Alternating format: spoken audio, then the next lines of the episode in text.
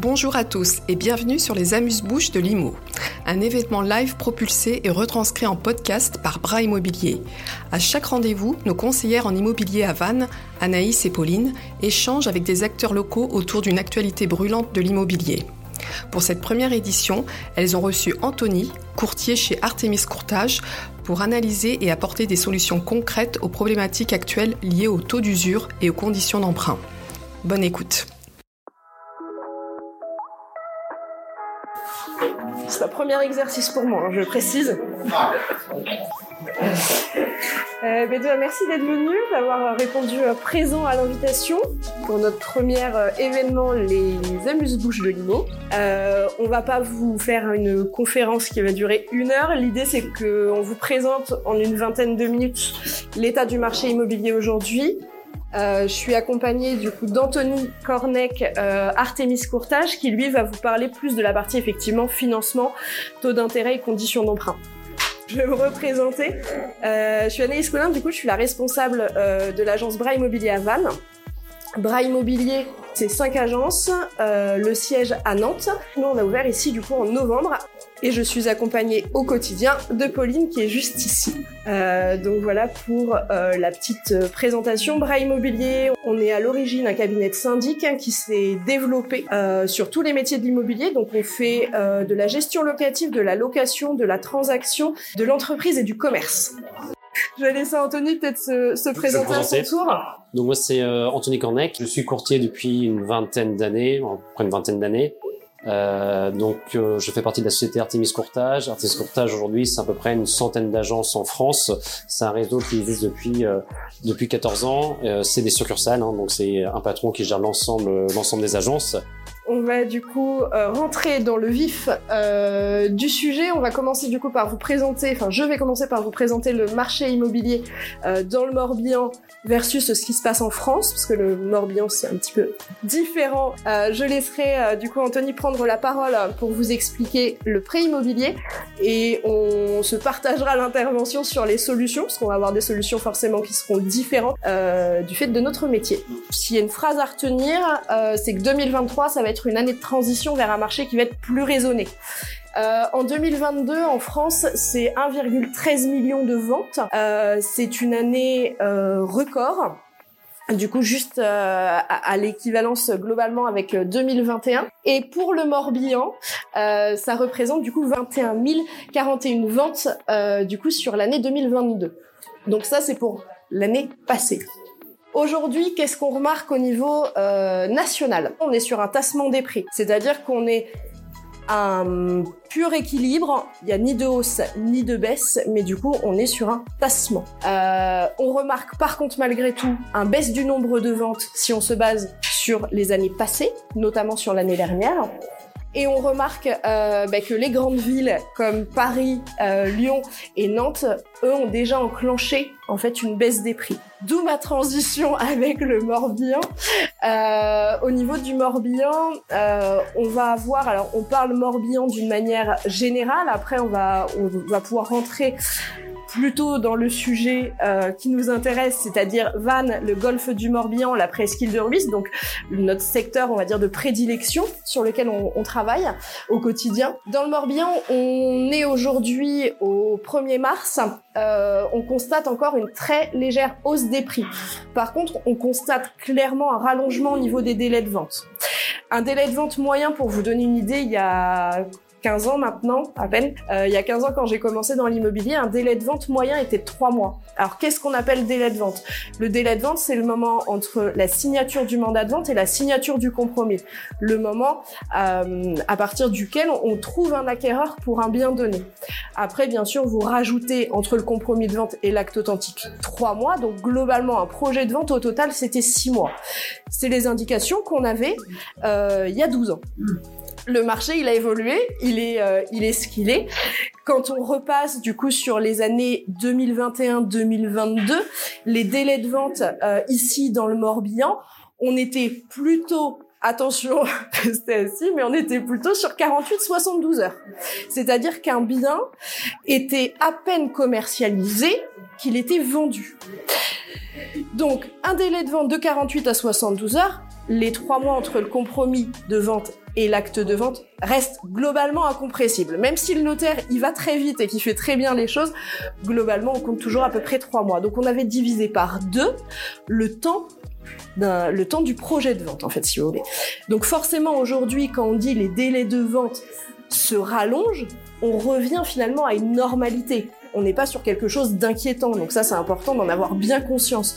Aujourd'hui, un délai de vente moyen, là, à l'heure actuelle où je vous parle, on va être sur des, délais qui vont être entre trois semaines et un mois, un mois et demi. Donc c'est des délais qui sont déjà très rapides quand on fait une projection en arrière. Mais effectivement, à un moment de temps pour que les choses s'équilibrent et parce que les délais de vente vont se rallonger de plus en plus et on va arriver sur des délais qui vont être très longs, il va falloir qu'une baisse des prix arrive.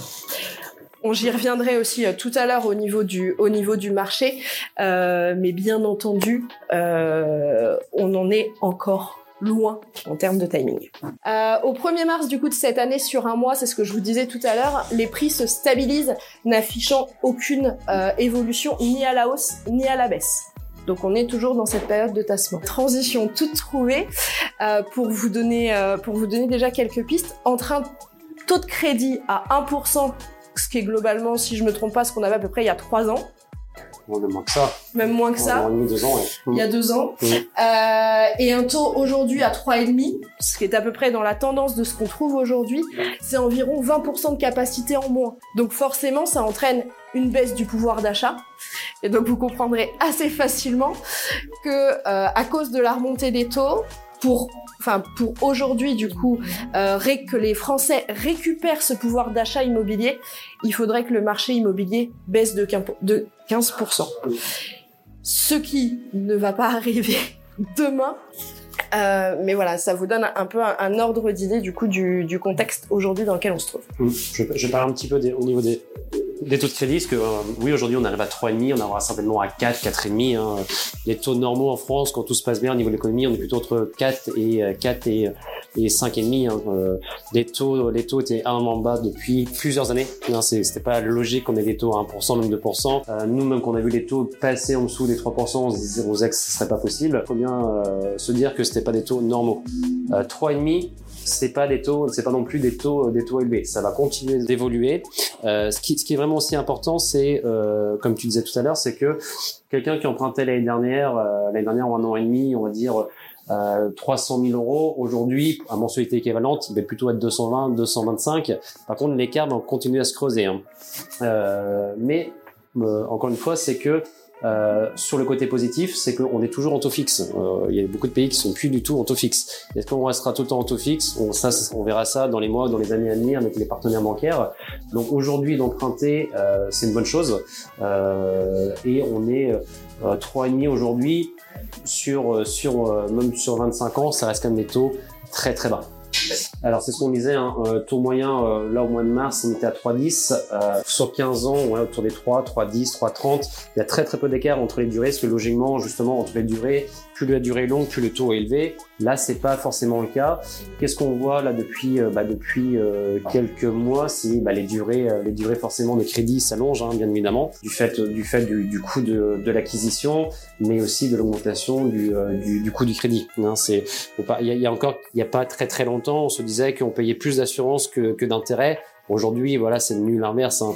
Euh, pour vous donner à peu près une norme, demain, quand on sera à peu près sur 4,5, 4,5, 5, euh, si vous empruntez, euh, on va dire 200 000 euros, euh, vous allez si vous allez sur les 25 ans, vous rembourserez à côté 150 000 euros entre intérêt et assurance. Hein. C'est plutôt là la, la, la, réelle norme. Alors, activité de marché, oui, 40% de, de, de, de, refus de prêt.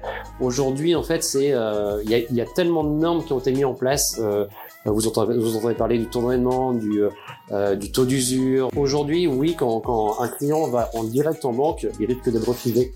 Euh, alors qu'il peut avoir un très très bon dossier. Mais je connais pas deux partenaires bancaires qui recherchent le, même profil, qui peuvent calculer les revenus de la même façon, hein, euh, euh style de pension alimentaire ou autre. chaque chaque banque euh, ont, des process totalement pour calculer des revenus, et d'une banque à une autre, vous n'allez peut-être pas ressortir au même taux d'endettement. Et le fait de passer justement par un courtier, nous, en un seul rendez-vous, on a la vision de, de tous les banques et on sait qui fait quoi et qui est en mesure aujourd'hui de prêter. Parce qu'on on a eu là pendant quelques mois où des banques clairement, bah, elles prêtaient beaucoup moins euh, pour la raison où quand elles faisaient un emprunt, euh, un emprunt à, à, ses clients ou à, ou à des prospects, elle était directement en perte, en perte d'argent. Hein, donc euh, ça, je vous explique tout à l'heure pourquoi, et c'est en raison en fait de ce fameux taux d'usure. Mais aujourd'hui, euh, d'aller seul à une banque, euh, moi quand j'ai commencé le métier, il y avait 5% des clients qui, qui, qui passaient par un courtier. Aujourd'hui, on va arriver très très rapidement à, à 50% des, euh, des clients qui ont un projet, qui ont passé par un courtier. À l'étranger, 70, 80, 90%. Et on n'est pas concurrent des banques. C'est les banques. On a signé des protocoles avec les banques, avec direction des banques. C'est elles justement qui souhaitent qu'on travaille ensemble, mais qu'il y ait une analyse approfondie du dossier.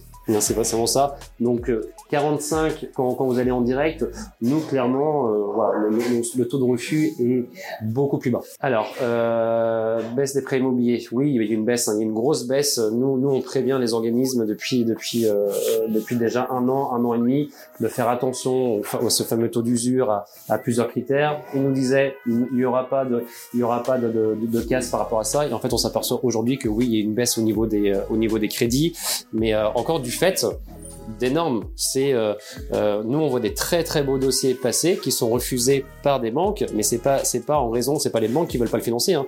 C'est le Haut Conseil de stabilité financière qui a mis tellement de critères que bah, que c'est compliqué de faire passer certains certains dossiers. Et nous justement on est là pour les faire passer. Donc, plus d'apport personnel aujourd'hui, euh, prêt de plus longue durée, oui, ça c'est euh, aujourd'hui un dossier de prêt immobilier, ça se prépare, ça se prépare trois mois, six mois à l'avance. Ce qu'on disait, les normes HSF, c'est que aujourd'hui pour moi un client qui fait seul son prêt immobilier, qui qui, euh, qui veut aller voir seul son banquier, bah, ça va être une usine à gaz. Euh, pourquoi? Parce que le banquier aujourd'hui, comme je vous disais, il doit rentrer dans les normes.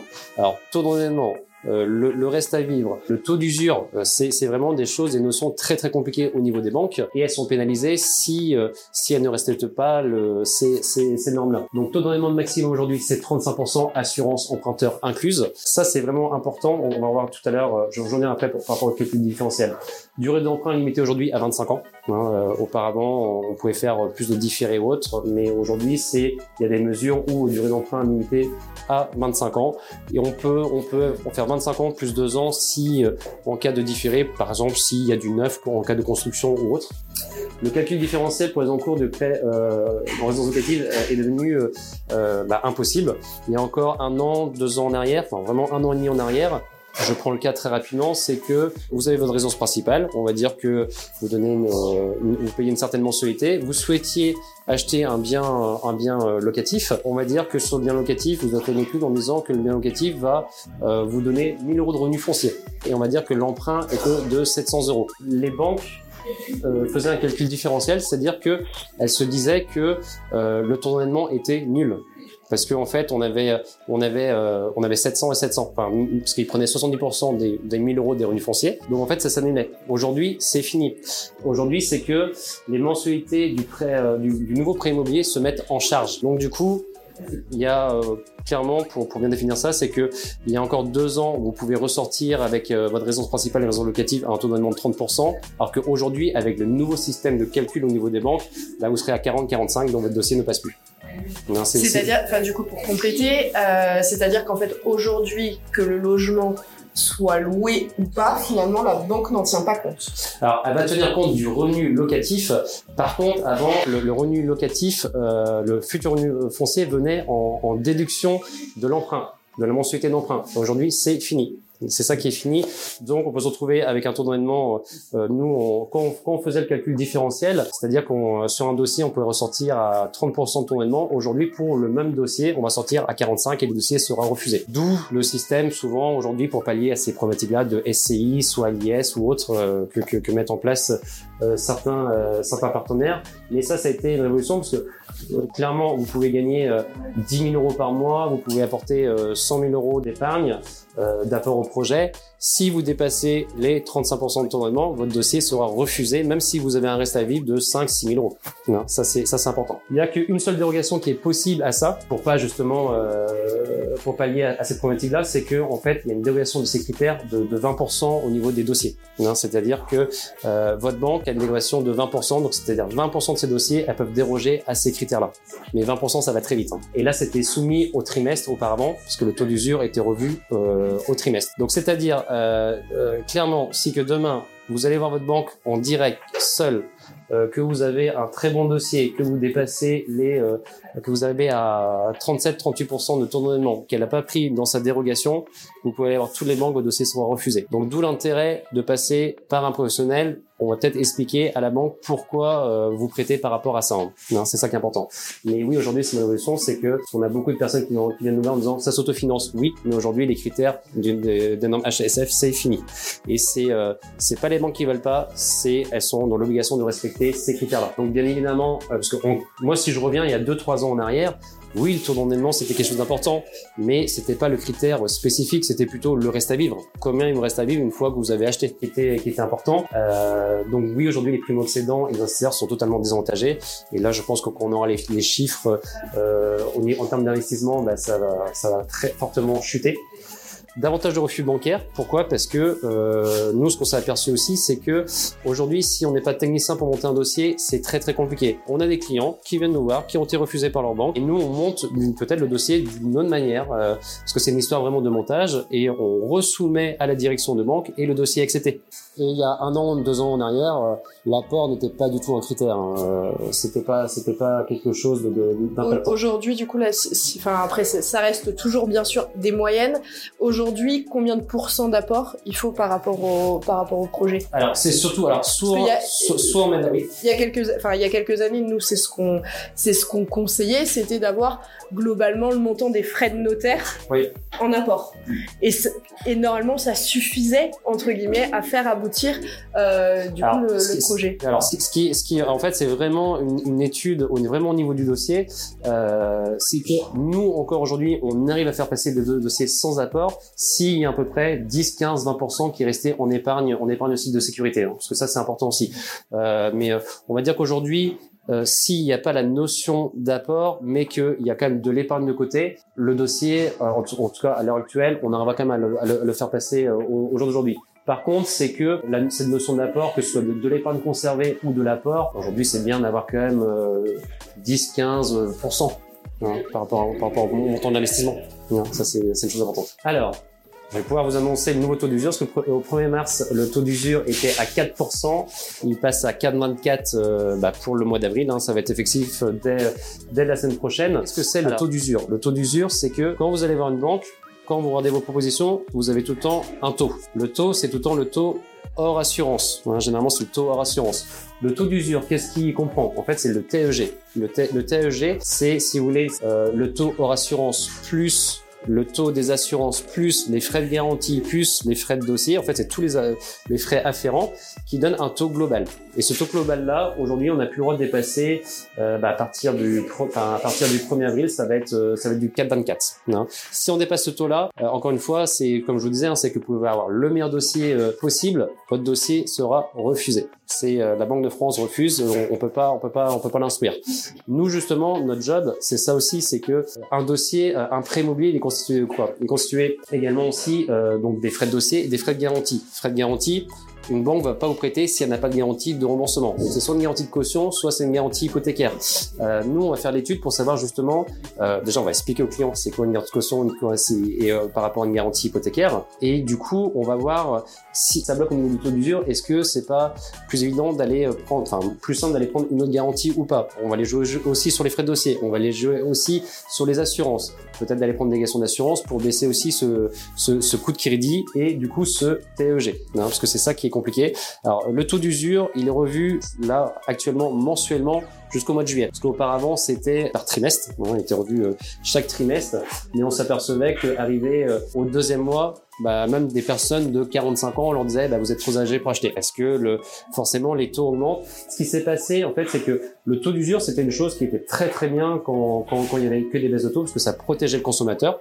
Ils ont, ça, ça empêchait en fait les banques euh, de trop marger justement sur sur les taux. Par contre, c'est que avec une remontée de hausse, vu qu'il y a tout un décalage de trois mois, à un moment donné, les banques retrouvaient bloquées. Et là, clairement, une banque euh, il y a eu à un moment donné, quand une banque voulait prêter de l'argent à un client, a été directement en déficit.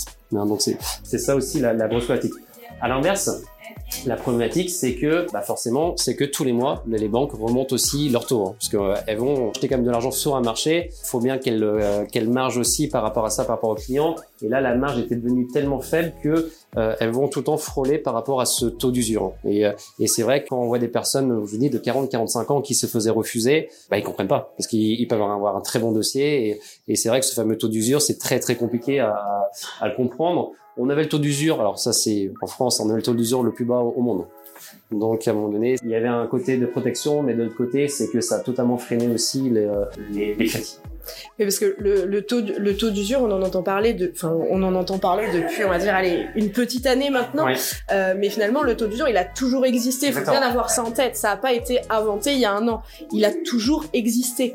Mais aujourd'hui, il est devenu problématique. C'est pour ça qu'on en parle. Le taux d'usure, il a vraiment un rôle. Alors déjà d'une, il a toujours existé, et de deux, il a quand même un rôle premier. C'est pas d'aller embêter, c'est pas d'aller enquiquiner, c'est pas de bloquer les gens dans leur projet. À la base, il existe pour protéger pour protéger du coup les emprunteurs et pour éviter qu'ils se retrouvent du coup dans une situation financière euh, qui les mettrait en péril. Euh, donc faut, faut juste garder effectivement ça en tête. D'une, ça a toujours existé. De deux, ce n'est pas une nouveauté. Euh, et de trois, il a avant tout un rôle de protection, même si aujourd'hui on en voit ses limites, quoi. Exactement, c'est exactement ça. Alors les solutions pour acheter en 2003, en fait, alors clairement, euh, euh, là, là, je vais faire par rapport à ça, c'est qu'aujourd'hui, euh, nous on le voit, on voit beaucoup de clients aller seuls voir leur banquier, etc. C'est euh, là, là, ils se lancent dans un période qui est très très compliqué. Déjà, allez voir un professionnel du, euh, du courtage, ça c'est vraiment très très important. Vous aurez déjà une vision. Les rendez-vous sont gratuits toutes les études sont gratuites et au moins, encore une fois, on aura la vision de l'ensemble du dossier. Pourquoi? Parce que quand vous avez un refus dans une banque, euh, de le représenter au même endroit pour avoir une acceptation, ça devient de plus en plus euh, compliqué. Euh, nous, notre job, encore une fois, c'est de présenter un dossier propre, clair. on a vraiment le rôle d'avocat et, et c'est on détaille vraiment tous les points et auparavant, on regarde déjà s'il y a une problématique ou pas au niveau du taux d'usure et s'il y en a une, on essaye justement de chercher une autre solution. Au niveau des solutions qu'on a, bah, justement, c'est, euh, on en parle beaucoup avec la loi, la, loi Lemoine, hein, c'est de pouvoir aussi prendre des assurances euh, euh, externes. Et ça, c'est très très important. Sur certains profils, ça peut baisser de, avec protection équivalente, bien évidemment, ça peut baisser le coût de x2 ou x3. Hein. Tout dépend sur si vous avez des, profils de, de 25 ans ou de 30 ans, ça peut vraiment baisser le, coût du crédit, donc ce fameux taux d'usure aussi. Hein. Et c'est pas négligeable. Ça peut être un gain de plusieurs milliers d'euros aussi, hein, les, les, assurances. Aujourd'hui, en allant, aujourd'hui, un, un client qui va voir sa banque en direct, euh, externaliser l'assurance, c'est une vraie négociation, clairement. C'est compliqué. C'est compliqué. euh, c'est compliqué. Donc, euh, donc l'intérêt, effectivement, c'est de passer par le courtier. Il y avait un autre, un autre point que je vais laisser euh, peut-être euh, Anthony développer, mais qui paraissait intéressant parce que tout à l'heure, Anthony disait aujourd'hui, un, aujourd'hui, un projet immobilier, un achat immobilier, ça se prépare trois à six mois avant de le mettre en route, et ça va passer par mettre ses comptes au vert. Euh, qu'est-ce qu'aujourd'hui, euh, aujourd'hui, quelqu'un qui a un projet immobilier, qu'est-ce qu'il peut faire pour justement valoriser son dossier euh, en anticipant sur les 3 à 6 mois? Ce qui est vraiment important, c'est que nous, on les voit en amont, en amont de leur projet. Pourquoi? Parce que justement, on va accompagner aussi le client sur, sur, cette phase-là, qui est la phase la plus la plus importante. Euh, Aujourd'hui, qu'est-ce qui fait passer un dossier un, un dossier de prêt immobilier? On a vu tout à l'heure le taux d'enlèvement, le taux d'usure, etc. Mais il n'y a pas que ça. C'est aussi, bien évidemment, la banque va regarder aussi comment euh, les dépenses, les, entrées, les dépenses des, euh, ménages. Je vous prends un cas euh, très simple, c'est que euh, je vais prendre une personne qui a un, qui a un revenu de 3000 euros, qui vit à titre gratuit chez ses parents, qui a même qui a un peu d'argent de côté. Si on voit que tous les mois elle met pas, euh, on va dire, la, une certaine somme de côté, la banque n'ira pas. Pourquoi C'est ce qu'on appelle au niveau du saut de charge. Euh, le saut de charge, c'est que demain, peut-être que ce client-là, il aura une mensualité de 800 ou 900 euros. Si, on, si la banque ne voit pas euh, qu'elle qu met déjà ces 800 900 euros de côté, bah, va se dire bah, le client c'est pas aussi le propriétaire qui va changer, changer sa façon de, de, de, vivre. Donc déjà ça, nous on va l'expliquer au client. Déjà préparez votre projet, commencez à voir si bah, ces 800 900 euros euh, vous pouvez les maintenir. Hein, c'est ça qui, c'est vraiment ça qui, euh, qui, euh, qui est vraiment important. Et euh, on va regarder aussi au niveau des relevés bancaires. Forcément, euh, il faut que les relevés bancaires soient le plus propres possible, hein, c'est-à-dire éviter les commissions d'intervention, les rejets qui vont être rédhibitoires ou autres. Mais ça, c'est du bon sens parce que le but, c'est c'est pas faire du dossier pour du dossier, c'est que le, le, client puisse acheter demain sa résidence et que bah, qu'il soit qu'il soit aussi serein. Et mettez-vous aussi à la place du banquier Bah, si on vous demanderait à vous de prêter de l'argent à quelqu'un, bah, vous voulez voir déjà est-ce que les remboursements sont possibles. Donc ça, c'est euh, important.